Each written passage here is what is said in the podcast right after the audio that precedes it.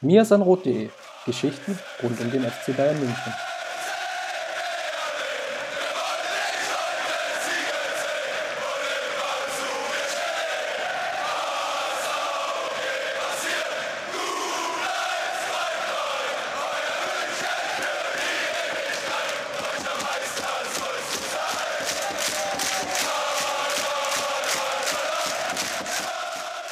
Herzlich willkommen zum Mir sind Rot Podcast, Folge 61 heute. Wir nehmen auf am Tag nach dem Pokalabendschlacht äh, der, der Fest des Männerfußballs, wie auch immer man das nennen möchte. Der FC Bayern besiegt den Viertligisten Rödinghausen in der wundervollen Arena von Osnabrück. Und es war, glaube ich, Justin und dann heiße ich dich hiermit schon mal herzlich willkommen.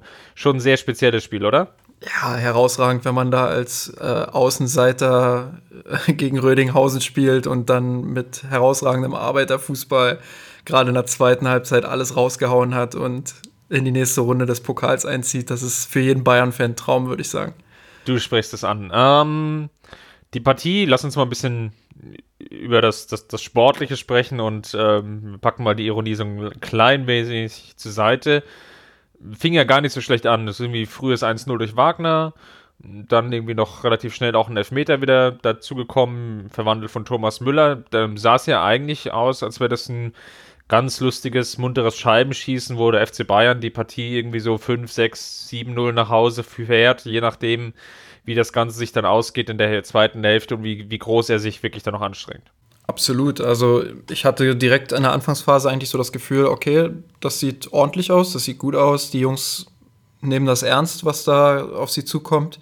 Ähm, sie haben auch einen Plan, wie sie die Defensive, auch wenn es ein Viertligist ist, das muss man natürlich immer so ein bisschen einschränkend ähm, erwähnen. Aber es kam schon irgendwie ein Plan durch, eine Idee, wie man da in die Tiefe kommt man hat sich Chancen erspielt, man hat sich schnell auch zwei Elfmeter erspielt ähm, und dementsprechend sah das gut aus bis, bis zu diesem dritten Elfmeter von Renato Sanchez. Den, naja, mit Carajo, Carambo irgendwie volle Kanne an die Latte genagelt hatte. Und das war irgendwie wie so ein Bruch. Jetzt nicht vielleicht, weil, weil Sanchez es getan hatte, hätte ja auch jeder andere verschießen können. FC Bayern hat ja auch eine Tradition da, an, an, an glorreichen Fehlschützen mittlerweile aufgesammelt in den, in den letzten Jahren. Sondern das war für das Spiel an sich ein Bruch. Und das ist, glaube ich, ein Phänomen, das wir jetzt nicht das erste Mal gesehen haben in den letzten Wochen, sondern dass wir auch schon, schon häufiger auch bei uns im Blog thematisiert hatten. Das ist äh, ganz komisch und ich glaube für uns zumindest als Außenstehende auch noch nicht wirklich greifbar. Doch immer wieder Szenen gibt, wo das Spiel einfach komplett in sich zusammenfällt. Und ich würde es fast so drastisch formulieren. Das war zu sehen gegen Mainz ein Stück weit. Das war zu sehen gegen Wolfsburg, glaube ich, in, in, in, sehr extremer Form. Aber das war auch zu sehen in, diese, in dieser Serie aus den vier Spielen, die der FC Bayern ja nicht gewonnen hatte. Das ist vor allem auch ein Phänomen und da muss man tatsächlich meiner Meinung nach viel weiter noch zurückgehen, ähm, was man auch schon in der Champions League häufiger erlebt hat. Also gegen Real Madrid in allen vier Duellen die wir jetzt zuletzt mit Real Madrid hatten, ähm, ist mir das aufgefallen, dass es so kleine Aktionen gab, in denen ein eigentlich kontrolliertes und richtig gutes Fußballspiel auf einmal zerbrochen ist und gekippt ist in die völlig falsche Richtung. Und ähm, was jetzt tatsächlich unter Kovac nochmal neu ist, meiner Meinung nach, ist, dass wir das Woche für Woche irgendwie erleben, dass Bayern aus dieser Abwärtsspirale an schlechten Leistungen nicht herauskommt, weil sie die gute Anfangsphase nicht über das ganze Spiel strecken können, weil dann immer eine Aktion kommt, ein Gegentor, ein verschossener Elfmeter ähm, oder ja, wie am ersten Spieltag auch gegen Hoffenheim die Verletzung von Kingsley Coman. Ähm, da gibt es immer so kleine Aktionen, wo dann einfach das ganze Spiel in sich zusammenfällt. Und das war gerade gegen einen Viertligisten einfach unfassbar erschreckend. Ähm, als die zweite Halbzeit gestartet ist, da dachte ich kurz wirklich, dass wir der Außenseiter sind und Rödinghausen ist äh, der Favorit in diesem Spiel. Die sind sofort vorne raufgegangen, haben gemerkt, hey, der deutsche Meister, der deutsche Vizepokalsieger, der lässt da ordentlich federn, den können wir unter Druck setzen und dann können wir da vielleicht sogar ein Tor erzielen. Dann haben sie das 2-1 gemacht und wenn sie es danach ein bisschen besser spielen, haben sie sogar den Chance auf den, äh, die Chance auf den Ausgleich. Und ja, das ist, das kann einfach nicht der Anspruch des FC Bayern sein. Und ähm, ja, das ist einerseits natürlich durch die Leistung bedingt, andererseits auch so eine kleine Kopfsache irgendwie, beziehungsweise mittlerweile eine große Kopfsache. Und ja, diese mentale Schwäche ist einfach in den letzten Jahren und speziell in den letzten Wochen stark zu beobachten. Glaubst du, dass das jetzt, wenn du sagst mentale Schwäche, dass es ein gewisses Motivationsproblem ist? Ich meine, das, was ja immer wieder medial auch spekuliert wird oder was ja häufig zu lesen ist, ist eine Art ja, Übersättigung, dass die, die Spieler satt wären, ähm, dass sie schon alles erreicht hätten und sich dann vielleicht auch nicht mehr so auf diesen 100% motivieren können. Aber glaubst du, dass das dann schon die Ursache ist dafür, wenn jetzt irgendwie irgendeine Aktion im Spiel passiert, du hast ja jetzt auch einige aufgezählt, sei es Verletzungen, Elfmeter, weiß der Fuchs, dass das automatisch schon dazu führt, ja, dass das ganze Spielsystem in sich zusammenbricht oder siehst du da vielleicht auch nochmal andere Gründe? Ich könnte mir auch vorstellen, dass es vielleicht auch ein gewisser taktischer oder physischer Aspekt sicherlich eine Rolle spielt, dass vielleicht der Gegner nach einer gewissen Zeit eine Umstellung macht, auf die der FC Bayern es einfach nicht schafft zu reagieren. Jupp Heynckes war ja da so ein, ich will nicht sagen Negativbeispiel, weil das jetzt überhart und vielleicht auch zu kritisch klingt, aber Jupp Heynckes war sicherlich nicht der Trainer, der groß durch Ingame-Coaching aufgefallen ist und, und ähm, wenn der Gegner dann irgendwelche Umstellungen gemacht hat, irgendwie Mitte der ersten Halbzeit oder äh, in der 30. Minute rum, dass es der FC Bayern sich dann schon häufiger auch schwer getan hat und dass Jupp Heynckes nicht sofort reagieren konnte, sondern meistens erst in der Halbzeitpause oder erst wesentlich später. Denkst du, dass das hier vielleicht auch nochmal ein Aspekt ist, der hier eine Rolle spielt oder siehst du das jetzt eher als, als untergeordneten Punkt? Ich glaube, dass da ganz viele Sachen im Moment äh, ja, ineinander fallen, wenn ich das mal so formulieren will. Ähm, einerseits natürlich die Tatsache, dass der FC Bayern gerade aus einer Phase kommt, in der die Spieler einfach gar nicht mehr wussten richtig, wie fühlt es sich an zu gewinnen. Äh, das ist jetzt in den letzten Spielen wieder ein bisschen besser geworden. Gegen Wolfsburg gewonnen, gegen Mainz gewonnen, ähm, jetzt gegen Rödinghausen auch knapp gewonnen. Ähm, andererseits merken die Spieler natürlich auch selbst, dass die Leistung einfach nicht passt. Weder gegen Wolfsburg noch gegen Mainz und erst recht nicht gegen Rödinghausen äh, war die Leistung jetzt überragend gut. Und dementsprechend merken sie natürlich, was da auf dem Platz passiert. Sie merken, dass sie nicht diese 100 Prozent haben. Und dann kommt sicherlich auch der Aspekt hinzu, dass sie vielleicht merken, dass sie taktisch aktuell nicht dieses Gerüst haben, dass diese individuelle Schwäche dann auch auffängt. Also man merkt einfach, dass einige Spieler nicht bei 100% sind. Und darüber hinaus merkt man, dass sie kein Gerüst haben, das diese Schwäche eben irgendwie kaschieren kann.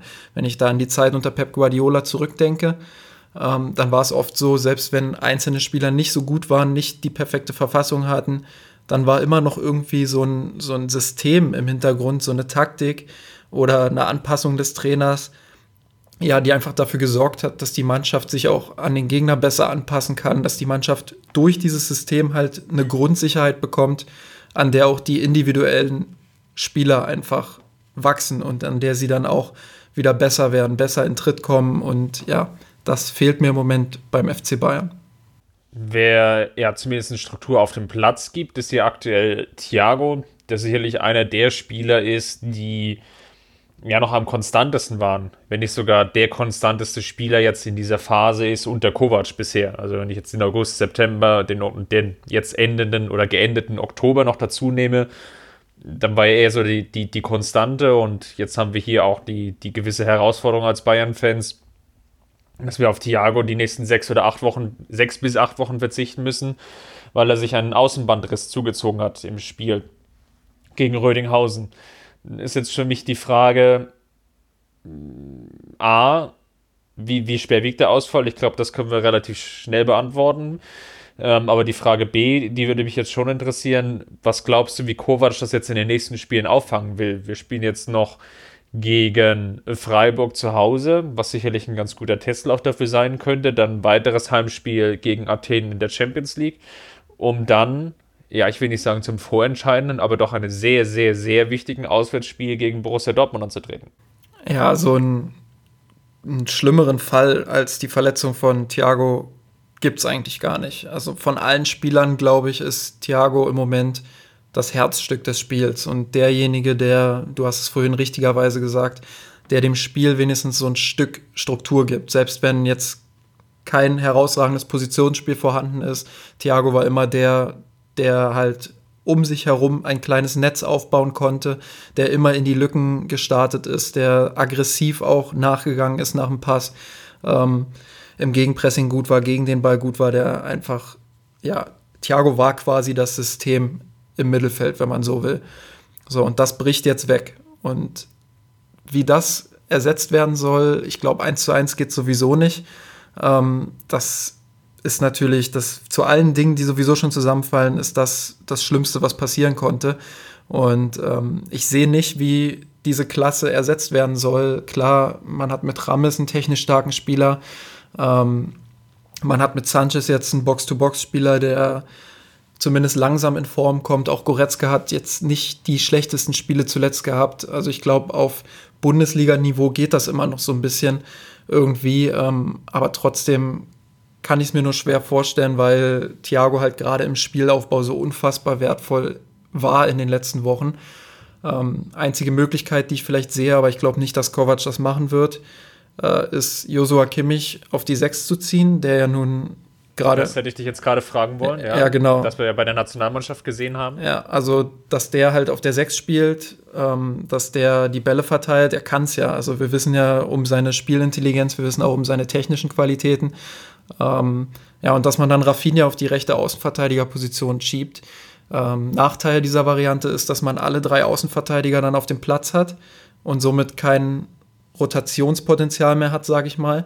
Vorteil ist, dass sowohl Rafinha als auch Kimmich extrem spielintelligent sind und gemeinsam so ein bisschen die Thiago-Rolle auffangen könnten. Rafinha, indem er ein bisschen einrückt, das hat er in den letzten Wochen sehr, sehr stark gemacht und da muss ich ihn auch explizit nochmal loben für.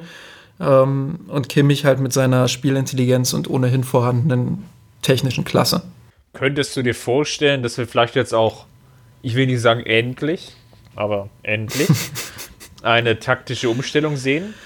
Hin vielleicht auch zu einer Dreierkette, vielleicht auch einem System, was das strukturelle Loch, was wir ja im Mittelfeld ganz häufig sehen und was wir, glaube ich, gegen Mainz auch wieder in extremer Weise gesehen hatten, dass so die, die, diese Schwäche im, im vielleicht auch taktischen Konzept von Kovac ein Stück weit dadurch aufgefangen wird, indem man einfach jetzt eine höhere Anzahl an, an Spielern im Mittelfeld äh, schafft und ja, dafür dann im Endeffekt ähm, einen Außenverteidiger vielleicht opfert und so eine Art ähm, 3-5-2 spielt. Eben auch, wie du es jetzt gerade gesagt hast, vielleicht mit Rafinha dann auf der rechten Seite, dann so ein bisschen defensiv einkippend ist und ähm, ja, auch vielleicht auch drei Innenverteidiger auf dem Platz hat, die dann noch vom Aufbau her ähm, das vielleicht ein Stück weit mehr strukturierter machen, als ja das ohnehin schon dazu tendierende Bayern-Spiel. Weil was ja ganz häufig passiert ist, oder was wir auch in den letzten Wochen gesehen haben, ist ja, dass Martinez ja dann auch ganz häufig sich hat zurückfallen lassen und dann so, ja, eigentlich zwischen den beiden Innenverteidigern stand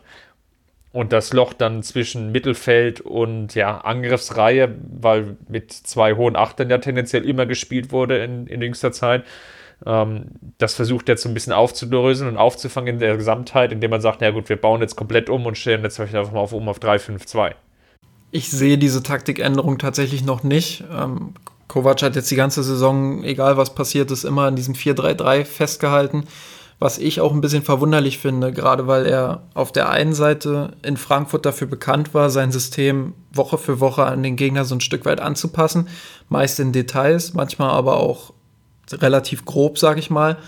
Ähm, und andererseits einfach auch deshalb, ähm, weil er am Anfang der Saison gesagt hat, er will für Flexibilität stehen. Er möchte, dass sein Kader flexibel ist, dass er mehrere Stile ähm, der Mannschaft beibringen möchte. Äh, all das hat man ja bisher noch nicht gesehen, wenn man ihn jetzt nur an der Aussage der Flexibilität misst. Und ja, deshalb glaube ich auch nicht so wirklich, dass wir in den kommenden Wochen Systemwechsel sehen. Eine Sache, die ich mir höchstens vorstellen könnte, ist, dass er gegen Dortmund sofort sagt, hier sind wir nicht Favorit. Borussia Dortmund ist aktuell in einer Verfassung, die deutlich besser ist als unsere. Und deshalb stelle ich auf eine Fünferkette um hinten mit Martinez, ähm, keine Ahnung, Süle und dann Hummels oder Boateng noch. Ähm, stelle Kimmich und Alaba auf die Flügelverteidigerposition und sorgt dann im Mittelfeld für ein relativ kompaktes System und lass vorne maximal Lewandowski und Müller oder James spielen. Ähm, das könnte ich mir vielleicht vorstellen, dass Kovac dann sagt, wir versuchen aus einer guten Defensivarbeit heraus Dortmund auszukontern, weil die vielleicht, ja, keine Ahnung, ähm, aus dem Ballbesitzspiel nicht ganz so effektiv sind, wie wenn man ihnen so ein bisschen Platz aus der Tiefe herausgibt. Einen weiteren, vielleicht kleinen positiven Nebenaspekt hätte man ja dann auch noch aufgefangen, dass man sich auch ein Stück weit davon löst, dass man immer diesen sehr, sehr starken Flügelfokus hat, wo vielleicht aktuell einfach auch die Form dafür fehlt. Ähm, ein Beispiel dafür wäre jetzt die Rolle von Franck Ribéry im DFB-Pokalspiel jetzt, der sich ja enorm schwer getan hat, ähm, selbst gegen den Viertligisten ein, ein Dribbling zu gewinnen, um so einfach auch mal ja, eine Situation zu kreieren aus einer, ich will nicht sagen toten Szene heraus, aber zumindest aus einer Szene heraus, die vielleicht einfach ein bisschen schwieriger ist, weil der Gegner sich natürlich auch mm, sehr tief positioniert im Regelfall, dem Bayern den Ball überlässt und das dann natürlich dann auch schon manchmal ein Stück weit auf Einzelaktionen ankommt. Aber die fehlen ja aktuell komplett im Spiel der Münchner. Ja, man muss äh, vor allem auch sagen, dass es ja heute so ist, dass es dann vielleicht so ein kleines bisschen verteidigend gegenüber Franck Ribéry, ähm, dass es heute einfach so ist, dass der Abstand zwischen Profis und Amateuren einfach noch geringer geworden ist, ähm, als er vielleicht damals war. Ähm, also es ist schon meiner Meinung nach so, auch wenn, wenn die Profis natürlich regelmäßig trainieren und, und das der Hauptberuf ist, es ist schon so, dass gerade in der vierten Liga einige schon äh, einen Profivertrag haben oder fünfmal die Woche auch trainieren, ähm, dass, dass es da so ist, einfach, dass die auch sehr gut verteidigen können. Ich glaube, taktisch ist gerade in diesem Bereich der vierten und dritten Liga ist da einiges vorangegangen in den letzten Jahren. Und das hat man auch im DFB-Pokal immer wieder gesehen, dass solche Mannschaften in der Lage sind, den Bundesligisten oder auch Zweitligisten ordentlichen Bein zu stellen und denen das richtig schwer zu machen, auch Tore zu erzielen. Deshalb war ich sogar relativ froh über die Anfangsphase. Ähm, aber über Riberies Leistung war ich natürlich trotzdem, ich würde es mal vorsichtig formulieren, unglücklich. Ähm, allein deshalb, weil man von ihm natürlich was anderes erwartet, als in 90 Minuten ein einziges Dribbling zu gewinnen und ähm, ja, nicht wirklich für Torgefahr zu sorgen. Und das ist halt was, was man bisher in jedem Spiel beobachten konnte, in dem Franck Ribéry auf dem Platz stand. Ähm, und das zeigt einfach, dass er entweder durch ist, quasi, um es mal ganz hart zu formulieren, ähm, dass seine Karriere sich nun endgültig dem Ende neigt. Ähm, ja, oder dass es einfach bloß ein Formtief ist, aber ich tendiere eher zu ersterem, weil sich das schon über die letzten Monate angedeutet hat. Ja, ich schaue so ein bisschen auf die Zahlen und dann, dann fängt man einfach wirklich an zu hadern. Ne? Es ist natürlich so, dass man dass es nicht zwangsläufig wahrhaben will, aber es ist natürlich einfach der, der Zahn der Zeit, der nagt und der nagt auch an uns und das ist irgendwo ein gewissen Punkt, den wir einfach akzeptieren müssen. Mm, das Spielsystem hilft ihm sicherlich aktuell nicht, weil die Erwartungshaltung einfach immer noch da ist und der Flügelfokus der Münchner ist noch da und das Spiel ist einfach darauf ausgelegt. Und der kann es halt aktuell nicht leisten, weil er einfach diesen Bruchteil der Zehntelsekunde eben nicht mehr vor dem Gegner sein kann. Oder weil vielleicht auch das Gefühl im, im Fuß vielleicht nach all den Verletzungen, die er hatte, dann auch nicht mehr so hundertprozentig da ist und dann sicherlich vielleicht auch im Kopf irgendwie ein gewisses Motivationsproblem vielleicht auch da ist. Das sind alles so kleine Faktoren, die sich dann aufsummieren zu dem großen Ganzen, was wir jetzt aktuell vorfinden, nämlich einen Franck Ribéry, der bis auf die eine Szene am ersten Spieltag die, die, die reinge, reingesprungene Schwalbe, um es mal so zu formulieren, ähm, ja, keine, keinerlei Torbeteiligung hatte. Das hat ja auch nur ihn direkt zum Elfmeter geführt. Ja, Ribéry bereitet äh, aktuell noch hin und wieder ähm, Schusschancen vor. Dann haben wir sicherlich auch irgendwo das Problem, was wir diskutieren müssen.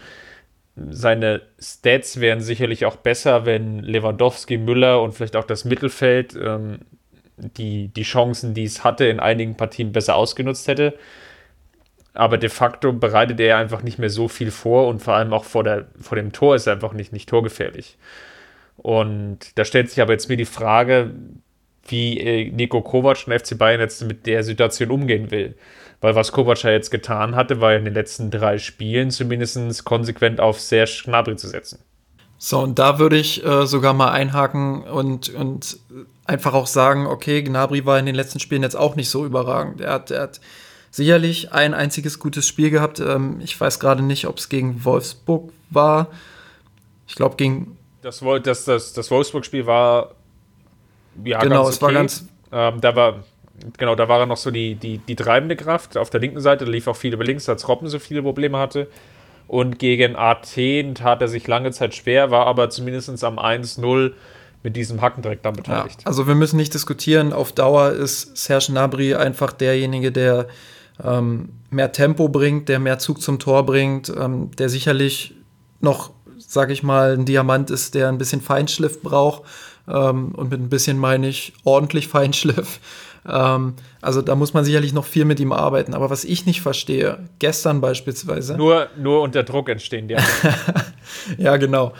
Ähm, nein, also was ich nicht verstehe, ist einfach, gestern beispielsweise hat Kovac vier von den Amateuren auf der Bank. Okay, sie führen nur knapp mit 2-1 lange in dem Spiel, ähm, aber was soll beispielsweise ähm, Jeong, ich hoffe, ich spreche ihn richtig aus, ähm, was soll der schlechter machen als Ribery gestern? So, und dann einfach mal den Mut haben und so einen Spieler bringen, zumal es ja gegen den Viertligisten ist, also ein Niveau, was, was er auch kennt quasi.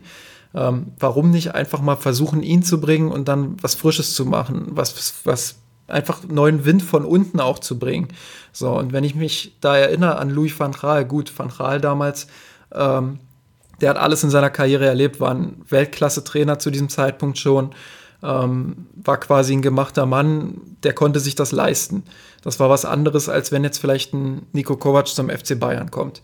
Aber trotzdem war es ja der Van, Van Gaalsche Mut, sage ich mal, der dazu geführt hat, dass Spieler wie Thomas Müller, David Alaba oder auch Holger Bartstuber damals den Weg in die erste Mannschaft gefunden haben. Und ich verstehe es nicht, dass man vier Spieler aus der eigenen Jugend mitbringt und die Amateure quasi extrem gegen Burghausen schwächt und dann der Einzige, der kommt, in der 90. Minute Schabani ist. Und das ist für mich ein bisschen ein Armutszeugnis für einen Verein, der äh, in den nächsten Jahren wieder dafür stehen will, eigene Talente aus der eigenen Jugend nach oben zu bringen.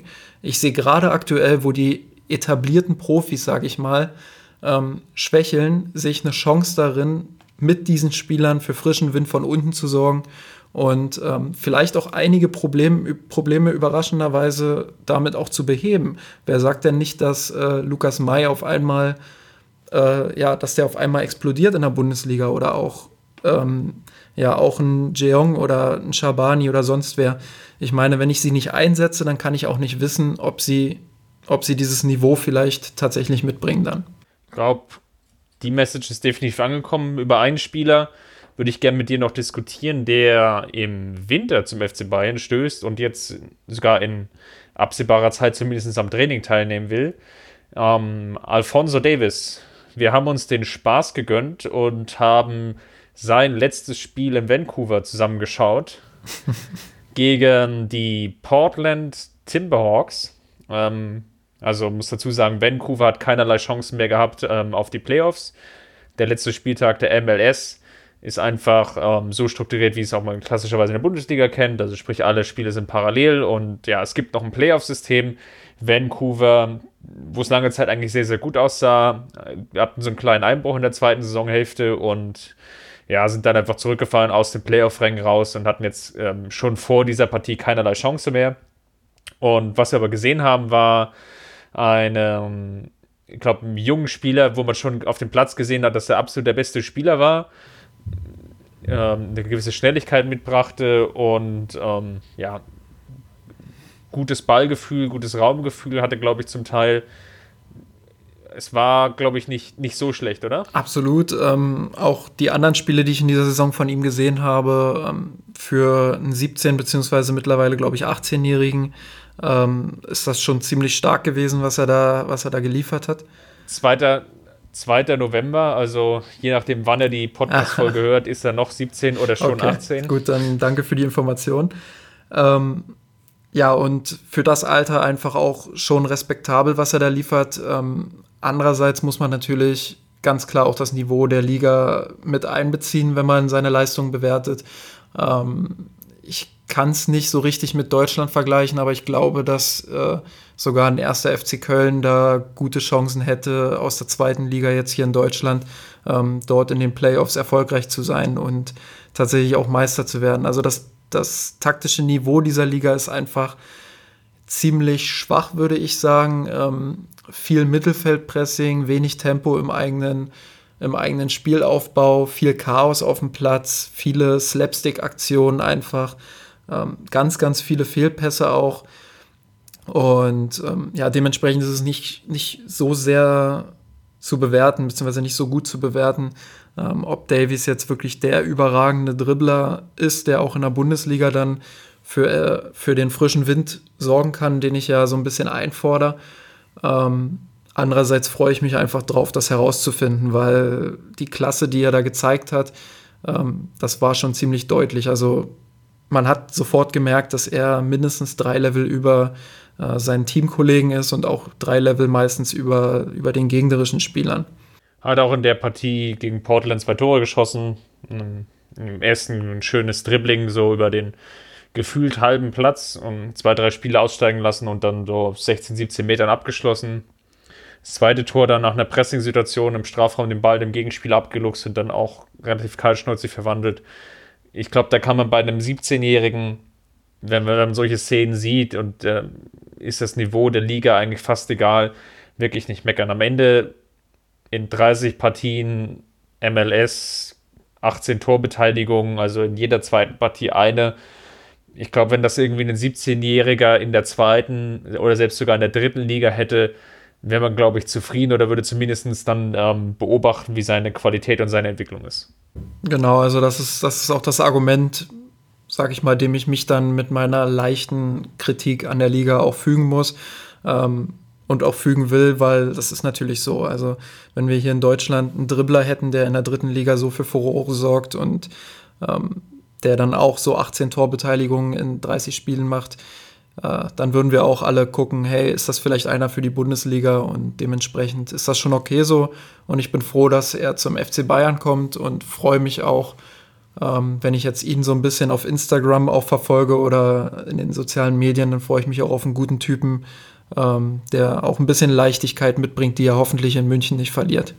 Ich finde es ganz gut, das, was jetzt ein bisschen rausgekommen ist, was ich eingangs auch erwähnt hatte, ist, dass jetzt die Bestrebung da ist, dass er jetzt ähm, sofort nach München kommt und zumindest erstmal mit der Mannschaft trainiert. Ich glaube, das wird schon am Anfang ähm, helfen, um dann auch in den regulären Spielbetrieb dann nach Weihnachten einzusteigen. Er hat dann schon ein bisschen Vorlauf, kann sich akklimatisieren, lernt so ein bisschen die Gepflogenheiten kennen und es ist dann nicht alles so ganz, ganz neu und der Fokus ist vielleicht auch nicht ganz so extrem mehr da, auch vielleicht der, das mediale Interesse, sondern ähm, das hat dann schon vielleicht sich so auf ein gesundes Niveau dann auch eingedampft.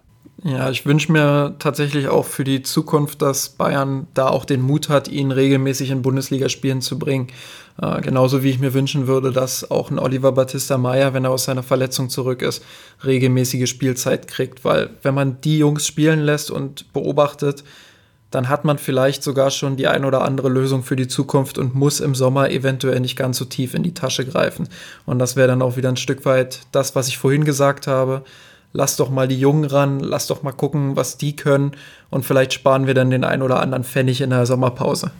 Ja, es ist definitiv ein Fanal, was sicherlich beachtenswert ist. Ähm, zumal wir ja wirklich jetzt die spielerischen Schwächen über die ja, gesamten eigentlich letzten sieben, acht, neun Partien gesehen haben. Und selbst wenn man es ein bisschen übertreiben will, kann man ja eigentlich sagen, dass man in dieser kompletten Saison eigentlich noch kein oder sehr, sehr weit von auch von einem perfekten Spiel entfernt war. Ich glaube, da wird kaum jemand widersprechen. Sicherlich waren die Ergebnisse über weite Strecken der Saison bisher da, aber die spielerische Art und Weise war ja häufig so, dass es jetzt nicht wirklich ähm, dem auch entsprach, was man sich vielleicht als Fan hin und wieder mal wünscht.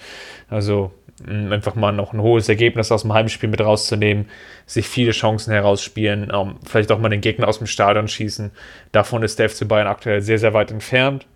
Und was da wieder helfen könnte, ist einfach die, das, das Ranführen einfach der jungen Spieler, einfach weil das auch ja, dem, dem, dem Fan, glaube ich, auch vermittelbar ist an der Stelle, weil er einfach dann auch erkennt, naja, wir sind jetzt einfach ne, am Ende des Zyklus angerangt, ähm, auch wenn er das vielleicht jetzt nicht so ähm, analytisch betrachten möchte, sondern aber sieht, ja, da bekommen jetzt junge Spieler eine Chance, die können sich beweisen und da wird sicherlich auch der, der ein oder andere Fehler passieren, da wird es auch mal ein Elfmeter an die Latte geschossen werden und da werden auch mal Positionierungen, wenn wir zum Beispiel jetzt bei Sanchez als eine der Beispiele bleiben, die wirklich ein bisschen Spielzeit wenigstens bekommen, da wird nicht alles perfekt sein, aber hin und wieder wird man dann eben belohnt und das hatte man jetzt ja auch in der Partie bei Sanchez zum Beispiel gegen Mainz gesehen.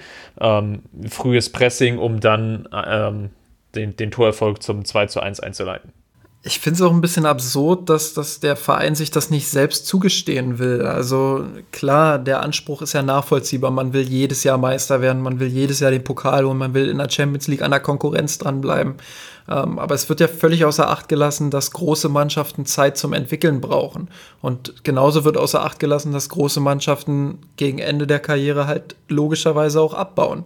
So, und aktuell haben wir den Fall, dass die große Mannschaft des FC Bayern abbaut und das von unten einfach relativ, ja, ich sag relativ, weil man hat ja natürlich einen Süle, einen Kimmich, einen Goretzka und so weiter, die kennen wir alle.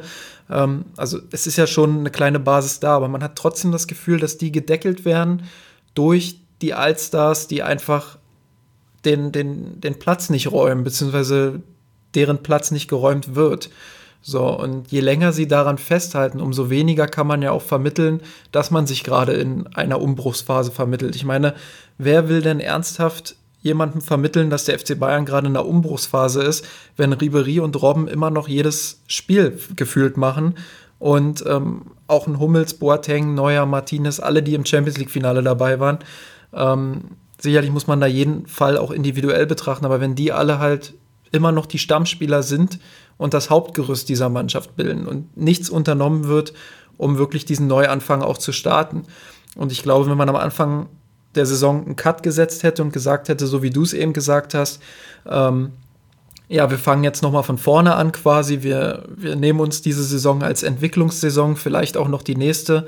Ähm, sicherlich ist es immer noch unser Anspruch, die Meisterschaft zu gewinnen, aber ähm, es gibt halt diese Entwicklung und an deren Anfang stehen wir aktuell. Und da können Fehler passieren. Da kann es auch passieren, dass der ein oder andere Titel vielleicht nicht gewonnen wird. Ich meine, das wäre doch völlig verständlich und völlig normal. Ich glaube, es gäbe kaum einen Bayern-Fan, ähm, der da Kritik geäußert hätte. Ich glaube, da ist fast nichts mehr hinzuzufügen. Wenn ihr was hinzuzufügen habt, ähm, oder wenn ihr mit der Meinung gar nicht d'accord seid, oder wenn ihr d'accord seid, könnt ihr damit ja nicht nur jetzt grübeln und nachdenken und haushalten, sondern tragt es offen uns heran. Einerseits in den Kommentaren in der Miesenrot-Blogspalte unter dem Podcast oder eben in den verschiedenen Social-Media-Kanälen, Facebook, Twitter, Instagram, da wo Justin vor allem unterwegs ist. ja, sprecht uns da an und dis diskutiert mit uns über den Podcast, wie ihr es fandet, ob ihr die Überlegungen, die wir jetzt angestellt haben, teilt welche Bauchschmerzen ihr vielleicht jetzt auch habt äh, bezüglich des Dortmund-Spiels. Das würde uns auch besonders interessieren für unsere nächste Folge, weil da wird es dann sicherlich darum gehen, wie der FC Bayern aktuell dasteht, äh, bevor es zum großen Spitzenspiel nach Dortmund geht. Aber bis dahin. Wie ist denn dein Gefühl aktuell? Aktuell, wenn du jetzt so dazwischen grätscht, mm, ich würde mal sagen, nicht besonders gut. Ähm, ich bin jetzt wirklich gespannt, wie, wie Kovac auf den Thiago-Ausfall reagiert. Das haben wir ja, glaube ich, schon diskutiert. Ähm, ich, ich, könnte mir vorstellen, dass wir da eine, eine Zäsur erleben. Ähm, sollte der FC Bayern das Spiel verlieren und ja, nicht nur irgendwie knapp mit 1 zu 0 oder 2 zu 1, sondern vielleicht deutlich verlieren, dann werden, glaube ich, viele Dinge einfach auch nochmal in Frage gestellt werden. Aber ich denke mal, genug angeteasert für nächste Woche. Da werden wir uns sicherlich einfach mal Zeit nehmen, das, das Spiel auch in Gänze zu analysieren. Auch mal zu schauen, wo die Dortmunder stehen. Und ja, bis dahin würde ich jetzt erstmal sagen, Servus Justin. Servus Chris. Und danke fürs Zuhören und ja, bis zunächst. Ciao. Wir haben den Kampf gewonnen, den Tod kommen, der Haien hat's gemacht. Ich hab geträumt von dir,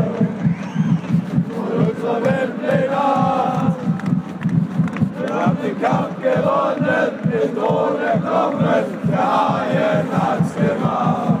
Ich hab geträumt von dir, von unserer Weltpläne. Wir haben den Kampf gewonnen, den Thron erklommen, der Haien